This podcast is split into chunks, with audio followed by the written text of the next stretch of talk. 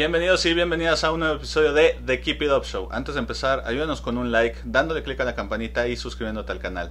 Estamos muy emocionados hoy porque tenemos de invitada a Anabel Trejo, cofundadora y CEO de Getin, una empresa que ayuda a comercios de retail a tener información crucial con el análisis del comportamiento de sus clientes. Y pues nada, hablaremos con Anabel sobre la actualidad y futuro del retail, cómo estas empresas se reinventan al no poder recibir clientes y sobre su nueva plataforma lanzada para apoyar en tiempos de pandemia a los retailers. No importa qué te dediques, keep it up. Hola, muy buenas tardes. Bienvenidos a otro episodio de The Keep It Up Show. Aquí Sebastián Aguiluz, cofundador y CEO de Entrepreneur. Estoy aquí con Anabel Trejo, cofundadora y CEO de GetIn. GetIn es una empresa que se dedica a analizar información del comportamiento de clientes, del comportamiento de staff, etcétera, en tiendas comerciales para ayudar a sus dueños a tener y hacer las mejores decisiones posibles. Hola, Anabel, ¿cómo estás? Hola, Sebas. Bien, gracias. Gracias por la invitación y por el tiempo. Al revés, nosotros encantados de tenerte aquí. Oye, Anabel, vamos, me gusta empezar con la pregunta más fuerte y la más grande que yo tengo. Entonces, oigo mucho que el retail está muriendo, que el retail, algunos dicen que ya está muerto y que nada más no se ha enterado. Y en cambio ustedes están consiguiendo mucho éxito haciendo un negocio que se basa justamente en que haya retail y que este siga creciendo. ¿Cómo logran esto? Sí, eh, correcto. Creo que ya tiene como 10 años que se ha comentado que el e-commerce va por completo a matar el retail en términos de tiendas físicas y centros comerciales. Y al contrario, lo que nosotros hemos visto en México y Latinoamérica los últimos años es que siguen construyendo centros comerciales, siguen construyendo espacios para tiendas físicas. Y en ese sentido creo que va a evolucionar en el sentido de que la gente ya ahorita se está acostumbrando mucho a pues a buscar el producto en varios canales digitales y con base en eso todavía están como ávidos de querer ir a la tienda a tocar el producto, a comparar, a probarse zapatos, ropa. Entonces yo creo que va a haber una evolución como un tipo mix en donde la gente compara en un tema digital el producto que está buscando, pero al final va a ser el último check para decidir la compra. Entonces, el tema físico, ya sea para pick-up o para pues, ver el producto, creo que eso todavía va a seguir vivo en todo el mundo. Y está interesante porque cual millennial yo pensaba como, como lo que tú dices, no, no pues llega el e-commerce, se los va a comer, llegan a mucha más gente, no están limitados por un espacio físico. Eh, y justamente hace unos años conocí al cofundador de una de las empresas más padres de ropa ahorita mexicana, Someone Somewhere, y decía es que nosotros empezamos a abrir tienda porque, o sea, nos iba bien en ventas en e-commerce, pero al final del día la gente se quiere probar la camisa. O sea, sobre todo con eso, a lo mejor un electrodoméstico o un aparato electrónico es mucho más fácil, pero la ropa sí quieres ver si se te queda bien, si, si se siente raro, si te ves gordo. Sí, pues de hecho hay muchas marcas en línea de muebles, hasta de colchones, hasta de lentes, que tenemos de ahí porque son clientes. Y pues sí, empezaron un e-commerce, pero al final pues están topando con que tienen que abrir tiendas y ya están proyectando, o sea, cuando levantaron sus rondas de capital era para totalmente e-commerce y al final lo están convirtiendo a vamos a abrir tiendas físicas porque pues el mismo público lo pide. Creo que es una forma de todavía cerrar con mayor probabilidad las ventas. Entonces yo creo que todavía faltan bastantes años para que estemos completamente en un e-commerce o yo creo que nunca se va a dar. Y hablando a lo mejor un poquito de tus clientes, eh, ahorita con todo el tema del COVID, ¿Cómo has visto, has visto casos de que se estén reinventando de una forma muy padre, muy fuera de la caja, ahora que no pueden llegar a tiendas comerciales? Sí, la verdad es que sí. O sea, te voy a contar un poco, nuestros clientes es una industria muy tradicional. O sea, ellos vienen de muchos, muchos años y generaciones donde crecieron a través de una tienda física y así han ido pues, abriendo más, más y más. Entonces, ellos no han, nunca se han enfocado en temas digitales, en marketing, menos en una tienda como un tipo e-commerce. Y justo esto que pasó, he visto con los clientes y he platicado con ellos que los ha orillado esta situación a aprender, a entender cómo se maneja todo lo que es digital, que creo que para ellos está súper bien, porque si no hubiera sido por esta pandemia, nunca lo hubieran hecho, la verdad. O sea, ellos al final sí tienen clientes, llegan los clientes, los clientes consumen en sus tiendas, ellos saben operar las tiendas, pero no tenían como la visibilidad de en qué momento, cómo empiezo el e-commerce. Y yo creo que esta situación los orilló a, no me queda de otra, vamos a, a intentarlo, a empezarlo, a aprender y creo que les está sirviendo. Y justo va como relacionado a tu primera pregunta. Creo que también les va a ayudar porque al final los clientes actuales en este tema de omnicanalidad sí van a poder ver en digital, en Instagram, en redes sociales, en la página de internet y al final terminar la compra en su tienda física. Entonces yo creo que estuvo padre para ellos. Desafortunadamente fue por una pandemia, pero creo que está padre que ellos puedan empezar a, pues a empezar a conocer este tipo de, pues, de canales. Súper. Por lo que tú dices, ¿crees que la digitalización ya dejó de ser un lujo hasta cierto, para, hasta cierto punto para los negocios y ya se volvió una necesidad? Sí, yo creo que sí. O sea, yo creo que ya va a tener que ser una necesidad. Eso sí, o sea, tiene que ser omnicanal. Ya no pueden solo quedarse en una tienda física y esperar que el propio centro comercial sea el encargado de llevarle clientes a la tienda. Que justo Getin como herramienta es algo que les ayuda a entender muchas veces ellos abren tiendas suponiendo que con la misma afluencia que tiene el centro comercial, ellos van a lograr vender lo que proyectan, cosa que no es cierto. Hoy en día los centros comerciales ya van en un sentido más de entretenimiento. O sea, ya puedes encontrar el cine, los restaurantes, hay zona de juegos, pista de hielo. O sea, ya la gente va a un centro comercial no solo a comprar algo, también va a divertirse en familia y logran hacer todo ahí durante todo el fin de semana. Entonces, justo ya a los clientes les decimos, tienes que también tomar en cuenta que puede ser la única, por ejemplo, ¿no? La única dulcería del centro comercial, pero ya estás compitiendo en el sentido de que pues van a ir al cine, van a ir a la pista de hielos, van a ir a los jueguitos, o sea, hay que atraer a esa gente que ya está dentro del centro comercial, que ellos antes daban por sentado que iba a ir con ellos.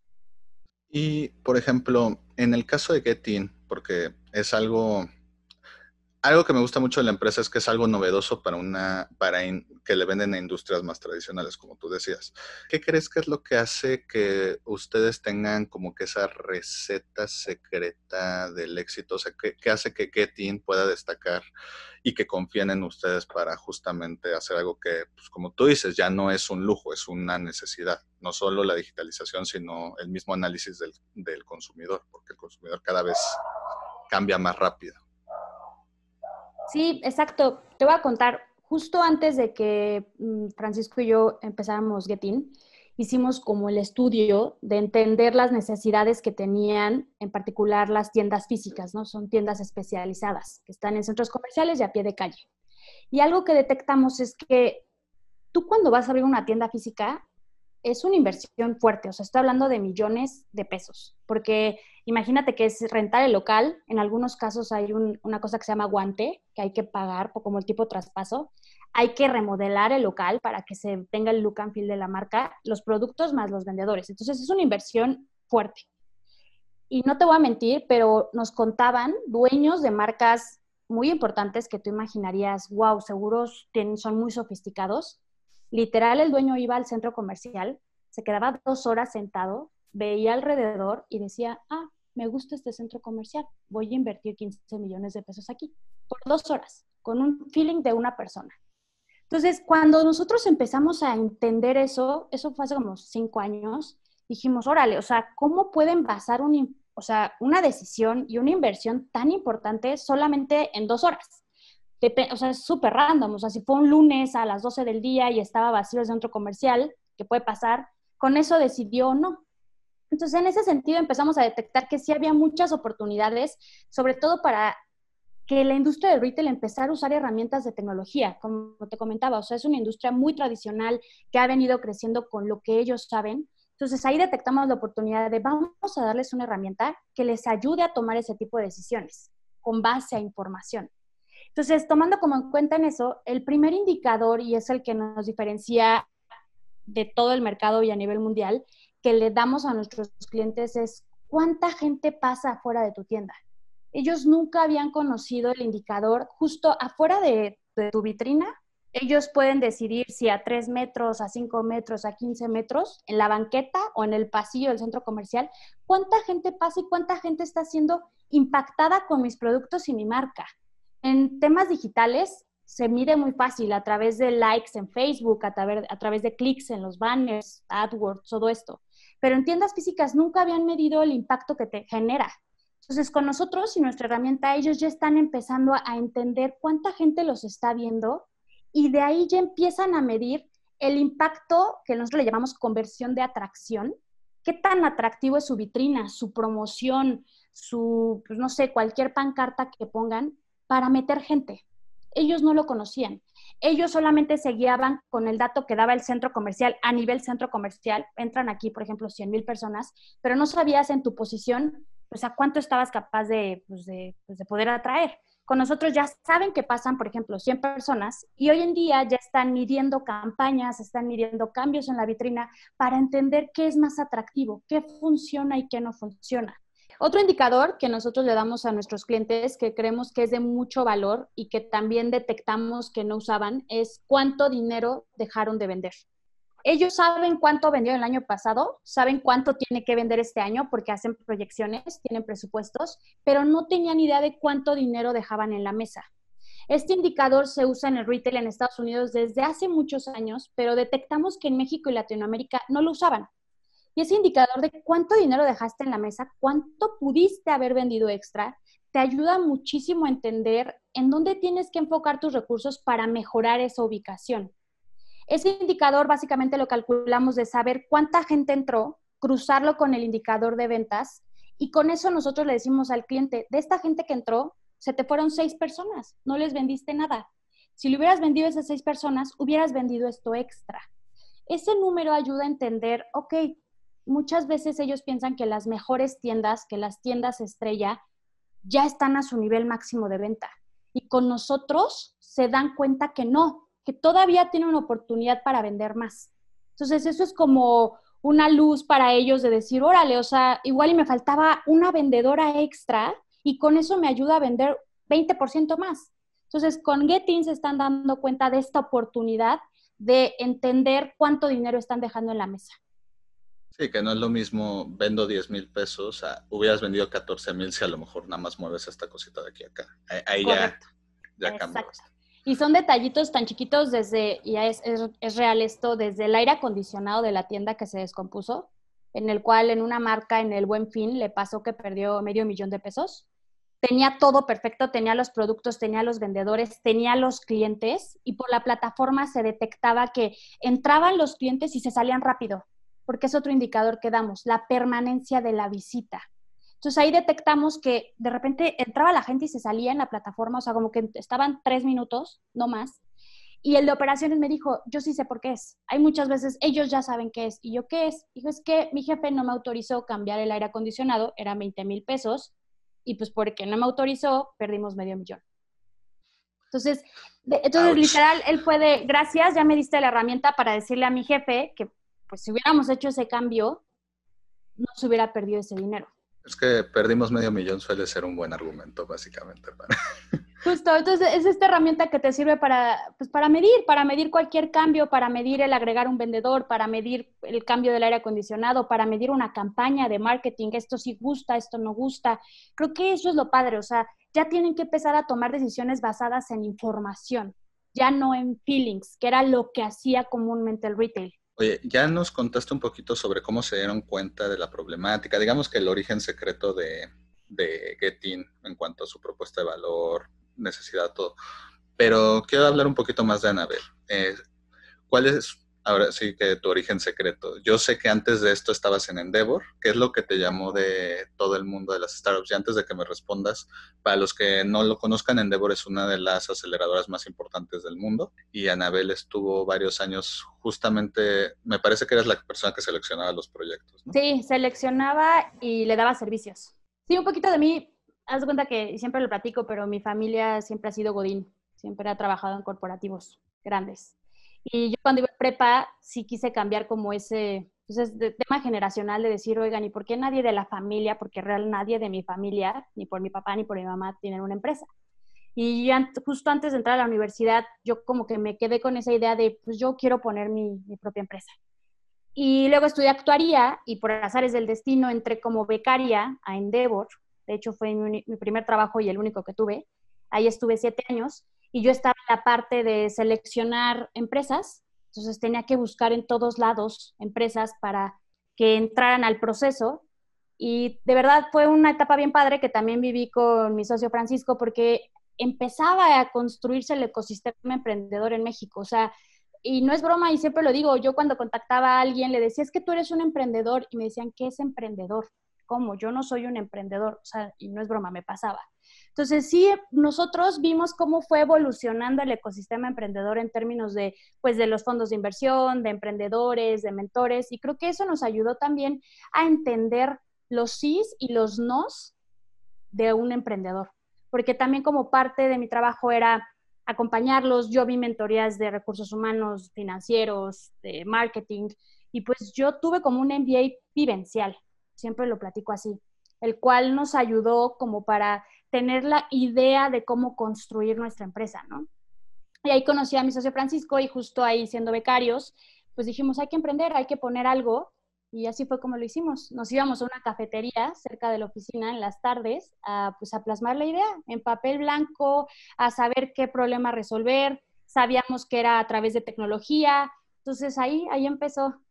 Así fue nuestra historia. Oye, qué cool. Y me, me da mucha curiosidad porque justamente en varias de las pláticas que hemos tenido aquí en The Keep It Up Show, y yo hasta cierto punto estoy de acuerdo, se dice de que ya hace mm, uso de más el término de emprendedor, porque ahora todo el mundo es emprendedor, todo el mundo, te dediques a lo que te dediques, e-, eres emprendedor. De hecho, les encanta, por ejemplo, a las escuelas decir que eres emprendedor en secundaria, nada más porque vas en la escuela, etcétera, etcétera. Y tú hablas de otro periodo que era al revés, que era como, oye, ¿qué es esto? Entonces a ti te tocó la evolución de que en algún momento alguien dijo, suena más sexy decir soy emprendedor que soy, tengo mi pyme.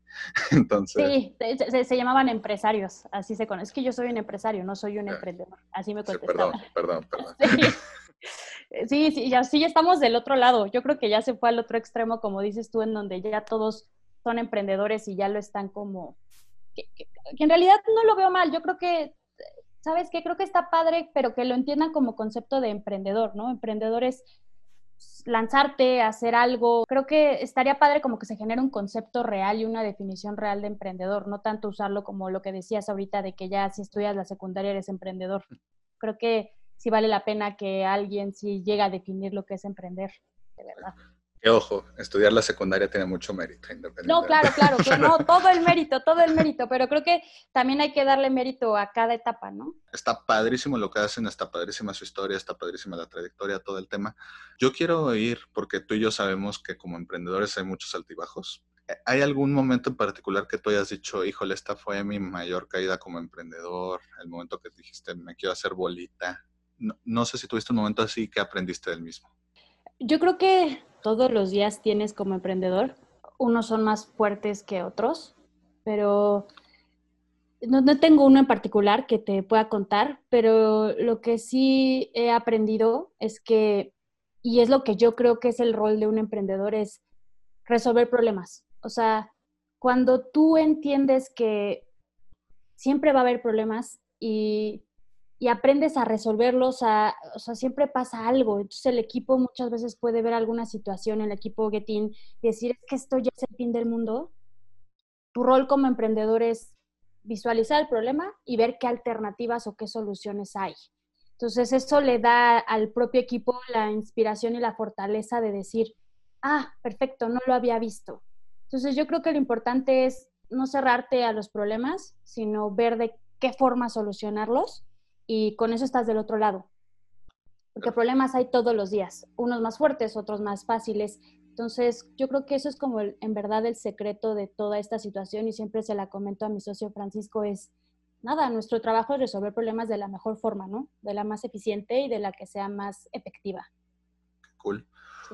Oye, Anabel, si hoy en día la Anabel de Endeavor todavía estuviera en Endeavor, ¿por qué elegiría a la Anabel de Getin para entrar en esa aceleradora? ¿Qué crees que es lo, lo que te gustaría ver en ti mismo? Mira, yo creo que nosotros, Francisco y yo, construimos Getin con todo lo que buscaba un fondo o una aceleradora de Endeavor. Creo que la verdad ahí fue una ventaja que teníamos. O sea, hay varios factores como tema de escalabilidad, que sea tecnología, que no dependa todo del emprendedor, que no sea un one-man show. O sea, como que nosotros sabíamos como todos los factores que estaban buscando tanto una aceleradora como un fondo de inversión.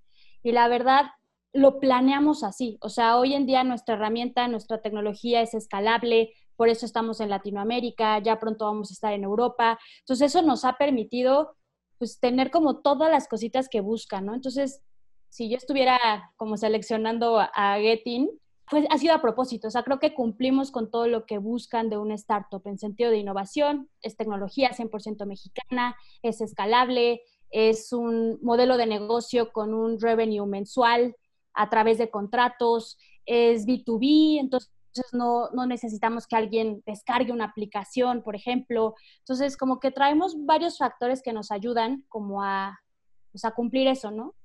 También uno de los objetivos que Francisco y yo nos pusimos al principio, porque cuando tú empiezas a emprender, sí tienes que saber qué quieres hacer de la empresa. Hay muchos emprendedores que buscan una empresa para heredarla a la familia, lo cual es muy válido. Hay otros emprendedores que buscan empezar a emprender para vender la compañía, que es algo que Francisco y yo desde un principio definimos qué estamos buscando. Y, eso es algo bien importante porque es lo que te ayuda a ver el camino y hacia dónde lo quieres llevar. Entonces, en ese sentido, Francisco y yo siempre hemos tenido como y visualizado que estamos buscando que algún competidor de Estados Unidos o alguna empresa nos adquiera en algún momento y así sea nuestro éxito. Y creo que es importante tener ese destino final para que todos tus caminos vayan en ese sentido, ¿no? Entonces, eso es parte también de hacerlo escalable y de ver en qué momento tú otorgas la llave a alguien para que adquiera tu compañía. Entonces, también hay que construir la empresa en ese sentido pensando en el modelo, en el equipo, en la forma de trabajar del equipo para que sea más fácil. En ese mismo sentido, justo gracias a, la pandemia, yo creo que ahorita se está dando mucho a conocer que los emprendedores por el tema de COVID han pues sacado nuevos productos, han hecho nuevas herramientas o han empezado pues, nuevas compañías.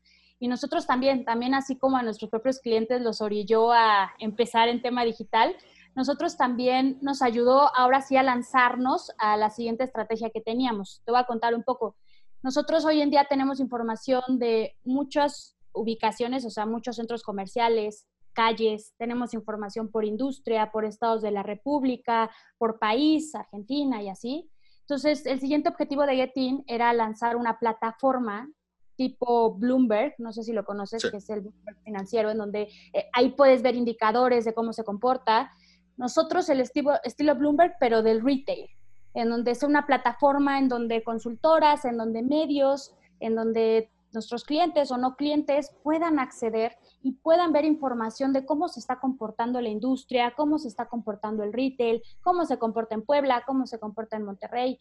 Entonces, justo era como nuestro siguiente paso y este tema de la pandemia nos, nos obligó, nos obligó a lanzarlo y justo acabamos de lanzar nuestra nueva plataforma que se llama Retail Genius, en donde con toda la información que tenemos, hoy en día podemos mostrar cómo se está moviendo la afluencia en algunos centros comerciales o espacios como el aeropuerto. O sea, hoy en día podemos ver que el aeropuerto de Tijuana nunca bajó su afluencia, la verdad se mantuvo Hoy podemos ver que ahorita justo hay una calle que se llama Izazaga en el centro, que está empezando a repuntar otra vez. Entonces, esta plataforma le va a permitir a todos empezar a entender la movilidad de personas, tanto en calles como en centros comerciales, aeropuertos, lo cual le va a permitir a mucha gente pues saber, oye, ya está empezando a haber más movimiento, a nuestros clientes en particular los estamos como orillando a que empiecen a usar esta información para abrir tiendas poco a poco, que no abren todas de un día a otro, y también sabiendo con qué, cuántos vendedores necesito, ¿no? Entendiendo cuánta gente hay afuera, sabiendo cuántos puedo meter, no es necesario tener la plantilla completa, o sea, creo que después de esto que estamos viviendo, la forma de entrar a nuestra nueva normalidad es haciéndolo muy eficiente entonces, justo esta herramienta tiene como esta idea de poder dar información en el sentido de conocer la movilidad y que todos nuestros clientes puedan tomar mejores decisiones. Sí. Está, está padrísimo. Oye, si alguien quisiera checar e, este, esta nueva plataforma, ¿está abierta al público? ¿Se compra por aparte? ¿Dónde la pueden adquirir o dónde la pueden revisar? Sí, ahorita por el periodo de la pandemia está abierta al público, son datos gratuitos. pueden entrar a retailgenius.mx eh, ahí se registran y con eso pueden tener acceso a la plataforma sin problema y a esta información. Dentro de unos meses ya va a tener un, un fee mensual, pero yo creo que ahorita pues, es como parte de Getting para retribuir de una forma a la sociedad y poder ayudarlo, va a estar gratuito. Qué padre. Igual, ahorita que, que hablaste de Bloomberg, yo de hecho estudié finanzas, entonces lo conozco bien. De hecho, estuve una vez en el corporativo de Bloomberg. Y la verdad es que y la verdad es que está increíble toda la información que puedes sacar de Bloomberg. Eh, no he tenido el gusto de ver su plataforma, pero seguramente también puedes sacar muchísima información que uno, no solo es muy valiosa, sino que hasta te saca de onda que alguien la haya recaudado. Que dices, híjole, ni siquiera sabía que este dato era importante, pero alguien ya lo recaudó por mí. Entonces, yo creo que pueden apoyar mucho a la industria del retail. Sí, justo. Y, y temas tan sencillos como el clima, o sea, no lo pensamos, pero el clima afecta a centros comerciales abiertos o a centros comerciales en playas. O sea, hay detalles tan chiquitos que pues no te das cuenta que lo que dices tú, que órale, no sabía que ese dato, pues sí, sí es valioso y, ya alguien lo está recaudando. Exacto. Oye, oye, Anabel, y nada más para concluir, em, nosotros siempre en cada episodio manejamos tres sís y tres nos. Básicamente son los tres mandamientos y los tres pecados capitales de un emprendedor puede ser lo que tú quieras. Ahora sí que si nada más pudieras darle tres consejos de qué hacer y tres consejos de qué no hacer a un nuevo emprendedor, ¿qué les dirías? El primero es, sí, atrévanse. O sea, creo que dar el brinco, y sobre todo en el tema económico, que yo creo que es lo que más frena a una persona para emprender, es que se atrevan. O sea, que no tengan miedo. El tema económico se resuelve y yo creo que una vez que tú sepas en qué momento tienes ahorros o qué gastos tienes, que se avienten. Porque si están buscando en algún momento en particular, no lo van a hacer. Entonces sí, aviéntense. Otro sí es, sí busquen al mejor equipo. Yo siempre al equipo en Getin, a todos, siempre les digo, yo no sé, yo no soy experta de muchas cosas. Entonces lo que he hecho y lo que siempre hago es, yo necesito que la gente que está a mi alrededor sea más fregona que yo o fregón que yo. Entonces, siempre que tengan a su equipo, que se apoyen de mentores, que se apoyen de, mismos amigos, de familiares, para escuchar, para generar un equipo padre, ¿no? Desde mentores hasta propios gente del staff. Y, y otro sí es, pues sí busquen siempre innovar, ¿no? Y, y en el sentido de, no hay que inventar cosas nuevas, muchas veces ya existen cosas que hay que mejorar. Entonces yo creo que hay que innovar en lo que ya se ha probado y hacerlo mejor para resolver algún problema, que justo es lo que Francisco y yo así empezamos. ¿Qué problema existe que hay que resolver? Entonces, si busquen un problema, si ya hay alguna solución, vean de qué forma la pueden mejorar y aviéntense. ¿Y los nos? A ver, nunca se den por vencidos. En el mismo sentido de lo que platicábamos, siempre todos los días va a haber problemas. Entonces, no te puedes dar por vencido ante el primer problema que te llegue, porque si no, ahí se muere. No se den por vencidos y lo que decía, solucionenlo. Siempre solucionenlo y van a salir y hay formas de pues, cambiarlo.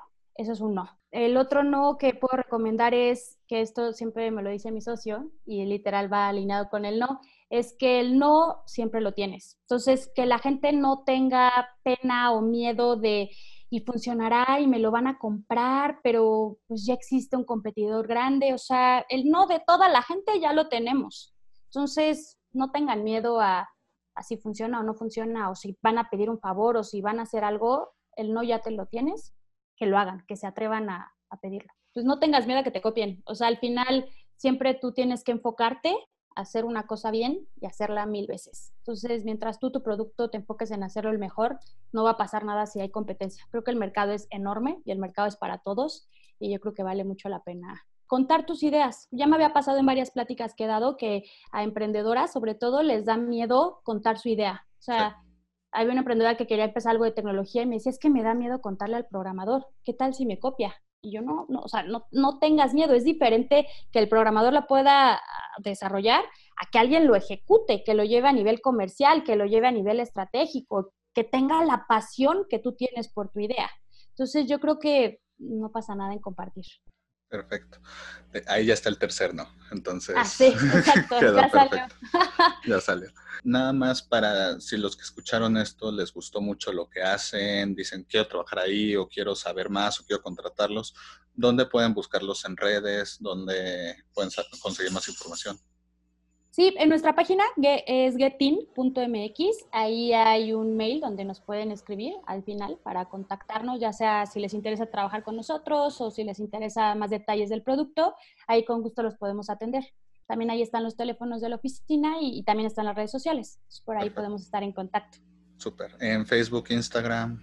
Sí, ahí está Facebook, Instagram, también es Getin eh. Ahí están todos como las redes sociales. Me parece perfecto. Bueno, Anabel, muchísimas gracias. Esperamos verte por aquí pronto y nada, más para que sepan que Anabel va a ser una de nuestras ponentes en Winnovation. Entonces, si se quedan con más ganas de verla, ya saben dónde buscarla. Gracias, Sebas, por todo. Muchas, muchas gracias. Hola de nuevo. Les dejo en la caja de descripción las redes y datos de contacto de GetIn y de Anabel. Apóyenos con un like tanto en el video como en las redes sociales de ambas empresas porque esto nos ayuda a seguir democratizando el pensamiento emprendedor y a atraer a diferentes expertos increíbles a que nos compartan todo su conocimiento. Y recuerden, no importa qué te dediques, keep it up.